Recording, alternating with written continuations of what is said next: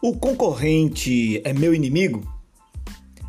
Se você tem uma visão bem reducionista, bem, bem antiga e acredita que o mundo é muito pequeno e só cabe você, talvez o concorrente seja seu inimigo. Mas se você já percebeu que há espaço para você, para ele e para mais uma carrada de pessoas, porque o mundo é bastante grande e tem muito espaço. Então, meu nobre, você pode trabalhar concorrente em seu sentido original.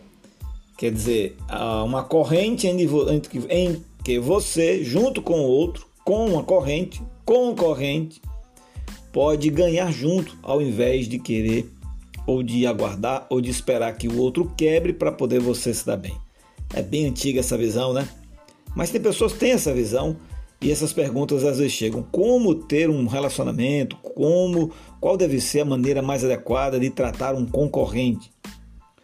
Guardadas as proporções bélicas, militares, políticas, etc. e tal, e dos diversos tipos de temperamentos, eu quero trazer para você uma abordagem mais é, conciliativa e mais no mundo empresarial a era em que nós estamos entrando está sendo chamada de era do compartilhamento. Ganha aquele que vai trabalhar em conjunto com outros. Até pela grandiosidade do, dos mercados, dificilmente alguém dá conta de tudo sozinho. Um dos grandes exemplos disso são os marketplaces. Grandes empresas, ao invés de querer dominar tudo ou querer ficar tudo sozinho, acaba abrindo espaço para que outros também ganhem junto. É no, no ganho coletivo no mercado que todos têm maior resultado. Lá no isso não é novo, essa mentalidade. Lembra que a gente tem falado sempre que os, os principais mudanças, os principais aspectos de alteração nesta nossa consultoria aqui gratuita é a mudança interior, é a mudança interna, é a mudança comportamental, mudança de mindset, mentalidade que muda, mentalidade que tem uma maneira de pensar diferente, resulta em ações, em processos, em negócios também diferentes. E isso acontece não de agora. Quer ver um exemplo? Lá no início do século XX, os produtores de açúcar de São Paulo entraram numa guerra de preço quase suicida. Alguns mercados afloram, eles provocam, eles deixam transparecer que o sucesso vai estar somente na briga de preço. Qualquer empreendedor, qualquer empresário, qualquer profissional que já tem um pouco mais de tempo no mundo empresarial percebe que essa guerra de preço só quebra quem entrar nela. Ainda que você até possa lutar como os grandes players, mas chega uma hora que você precisa sair deste mar vermelho de tubarões para um mar mais azul, onde o valor percebido pelo cliente é diferente da representação monetária do produto. Trabalhar esse valor, trabalhar essa visão, trabalhar essa maneira de agir é bem melhor.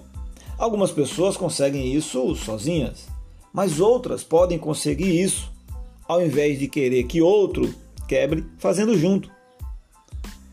E aí esses produtores de açúcar lá né, de São Paulo, no início do século XX, prevendo uma tragédia para eles mesmos, porque Quanto um, o produtor A baixava, o produtor B, produtor B baixava mais ainda o preço. Começaram a baixar, chega uma hora que você não tem mais carne, amigo. entra no osso e aí morre. Essa é uma história já antiga. Algumas empresas já entraram nesse caminho. Aí um dos refinadores resolveu procurar os concorrentes e propor uma trégua. Do encontro entre eles surgiu uma ideia ainda melhor. Porque ao invés da gente estar tá brigando, querendo se matar aqui para tentar sobreviver, por que, que a gente não se une? É óbvio que já deu logo umas enviesadas de olhar para um lado para o outro, porque depois de, de algumas agressões, depois de um tempo em que pessoas ficam se agredindo, é difícil ter facilidade de, de, de se unir. Mas como conta para pagar não têm temperamento e no final do mês elas chegam, ou você vai por amor ou vai pela dor. Bom, mas o resumo dessa ópera é que esses pequenos fabricantes acabaram se unindo, criaram uma empresa bem maior, criaram uma empresa sólida, forte, justamente a empresa que era capaz de poder competir com os outros mercados, com os grandes players que estavam entrando. E aí conseguiram também muito mais respaldo para é, conquistas junto ao governo, ao, aos governos. O interessante é que no final de toda essa discussão, dessa ideia, eles toparam, criaram uma companhia de açúcar e deram o nome de União. Nada mais representativo do que aconteceu, né? Esse modelo, lá no início do século XX, recentemente, ele se replicou para supermercado, vocês já devem ter visto isso, vários supermercados entrando em redes, farmácias entrando em redes, salões de cabeleireiros, autopeças, automecânicas, tem contadores. Eu posso falar, inclusive, de maneira bastante grata, que fiz parte da construção de algumas redes, de alguns grupos de concorrentes em um período que eu trabalhei para o Sebrae de quatro anos como consultor, justamente fazendo isso, unindo concorrentes para que eles pudessem ganhar juntos e pararem de ficar é, digladiando para que da arena só saia um. Por que, que não pode sair os dois? Pode sair os dois vivos, fortes e assim aprenderem bastante. O resumo da ópera é o seguinte, amigo: tem uma mentalidade de abundância, número um.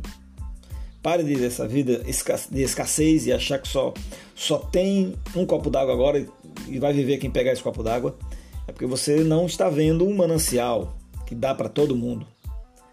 E há espaço suficiente para todos, inclusive para que você possa rever a sua visão equivocada de concorrente. Ok?